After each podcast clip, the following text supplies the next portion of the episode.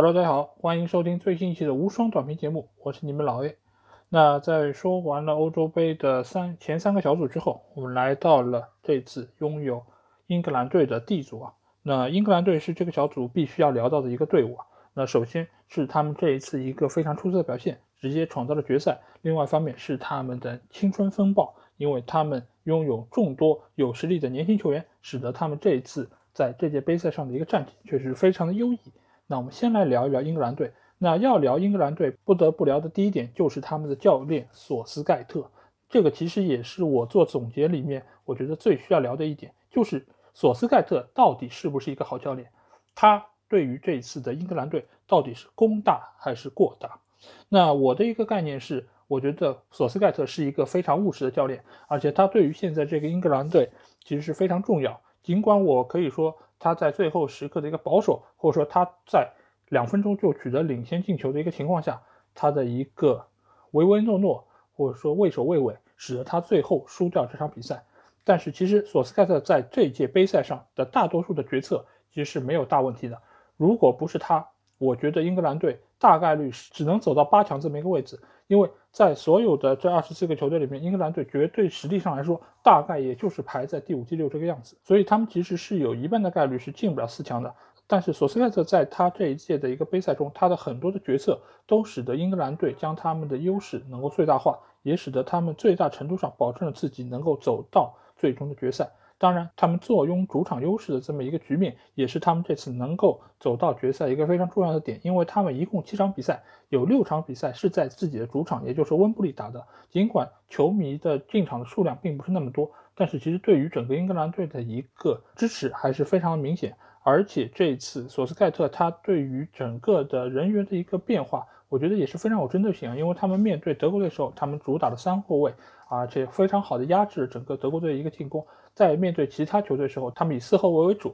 建立在一个非常稳固的防线上，然后伺机进行反击。因为索斯盖特他作为一个后卫出身教练，他对于防守的一个调教还是非常有经验。再加上他们中间场边路拥有像斯特林或者说萨卡这样的年轻又有速度又有冲击力的一个球员，其实是可以给到对方非常大的一个考验。而且再加上中间又有哈里坎恩，哈里坎恩又是那种比较全面的一个前锋球员，他既能够在中路抢点。又可以拉出来侧动进攻，再加上他安排了六个防守球员，包括四个后卫球员以及两个后腰球员，所以最大程度保证英格兰队可以不丢球。因为这次英格兰队其实只丢了两个球，所以这次英格兰队最终其实能够取得这样成绩，跟索斯盖特这个打法以及他对于球队以守为主的这么一个作风是紧密相关的。当然，索斯盖特这个打法非常重要的一个结果就是打得非常不好看，也使得球迷怨声载道，因为。英格兰队坐拥如此多的一个进攻套路以及进攻手段，他们其实是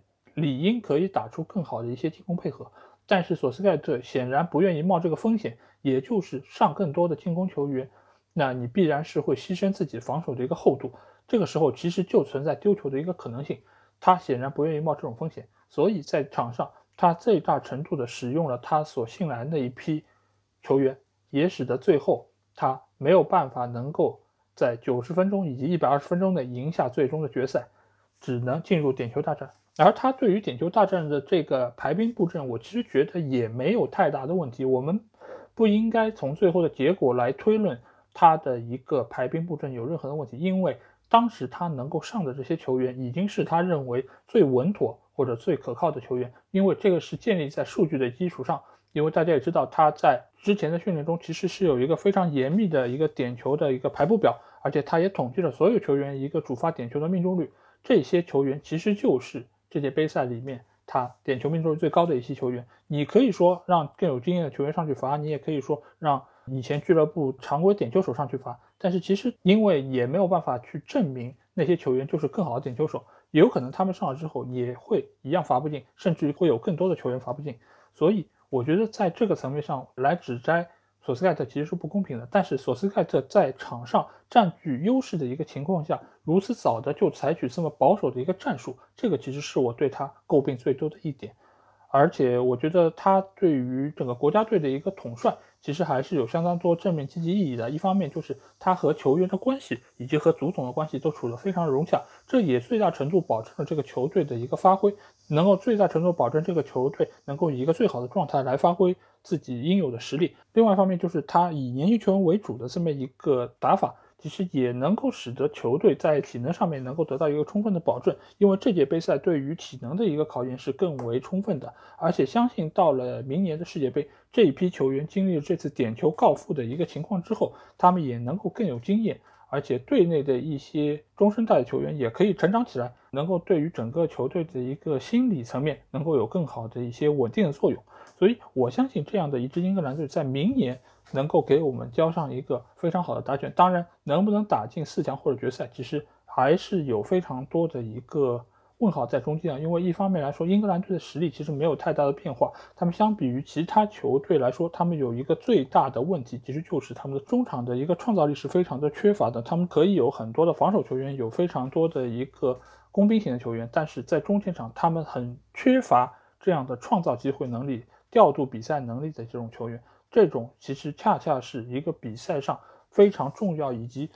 能够影响最终走向的一个球员。就比如说像克罗地亚的莫德里奇，或者说是像比利时队德布劳内。现在英格兰队还不具备这样的一个球员。芒特未来可能可以，但是目前来说，我似乎还对他没有太多的一个信心。但是在这样的一个英格兰队现在给我们呈现出来的一个表现，我仍然觉得他们是这届杯赛。可能最成功的球队之一，这次他们的失败，你与其说要把罪名怪到索斯盖特身上，不如把罪名怪到英格兰的媒体身上。因为我觉得英格兰的媒体是一堆败人品的媒体。为什么这么说？尽管我非常不同意玄学，或者说我也不赞成任何关于玄学的说法，但是这次英格兰队，他们从赛前，甚至于英格兰队的半决赛还没有打的时候，他们就已经说将会和意大利队会师最后的决赛。这个其实你与其说是丢人品，你不如说是给英格兰队的心理上上了非常重的一道砝码。他们每多一条这样的新闻，其实就是给英格兰队这些年轻球员的心理压力上多加了一分。所以我觉得最后英格兰队会告负，一个很大的因素就是在于英格兰队的这些媒体，而且英格兰队这些媒体对于整个局势的一个推波助澜，也使得最后比赛失利之后，这些英格兰的球迷没有办法接受这样的一个现实。从而发生了赛后的那些大打出手的事件，这个我觉得对于整个英格兰队在世界面前的一个形象是非常大的一个损害，而且在输球之后又输人，这个本身就非常不体面。所以我觉得不管从哪个方面来说，英格兰的媒体都要为这次英格兰队的失败负上非常大责任。当然，英格兰的足球流氓这一点本身也是他们的一个顽疾，因为在历次大赛中，不管是主场还是客场。他们的球迷都会在场外生出非常多的事端，不管是打人还是寻衅滋事，其实这个对于整个英格兰队的一个心理层面都是只有害而没有利的。在这次温布利的场外发生这些事件，其实我相信英格兰队的球员在失利之后看到这一幕会更加的觉得痛心疾首，他们也会更加深深的自责自己的这一次失败，更不要说有更多的一些网络喷子在网上对这些。少数族裔的球员进行无理的种族歧视，我觉得这个是更加不可取的。而且，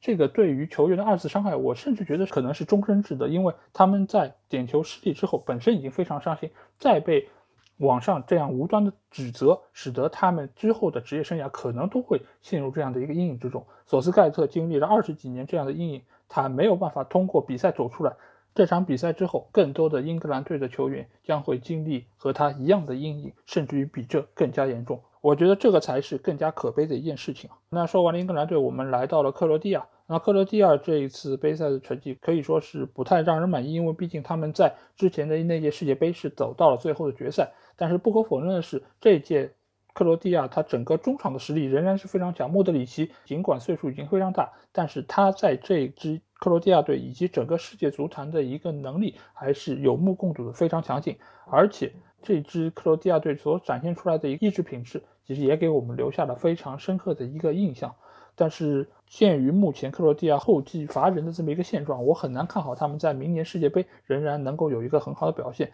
尽管莫德里奇在俱乐部以及国家队的一个表现仍然非常出色，中前场的几名老将也发挥出了他们应有的一个实力。但是不管怎么说，我觉得这支克罗地亚将会经历几年的一个沉沦，等待下一批天才球员的一个爆发。毕竟克罗地亚其实也是曾经给我们奉献过非常多优秀球员的一个集体，比如说博班，比如说达沃苏克等等这些我们耳熟能详的一些优秀的球员。所以我期待克罗地亚能够在之后的比赛中再次回到我们的一个视野之中，给我们奉献出更多优秀的一个表现。那之后我们要说到就是捷克队啊，因为在赛前大家可能并不会那么看好这样一支东欧的球队，因为捷克里面很少有我们耳熟能详一些球员啊。经常看英超的朋友可能会比较了解曹法尔以及索切克这两个球员，但是提到其他球员，可能大多数球迷都很难会有太深的印象。比如说这次大放异彩的希克啊，因为希克之前我们知道他是。曾经效力过罗马以及莱比锡红牛等多家俱乐部，而且希克今年在勒库森队的一个表现也只能说是中规中矩，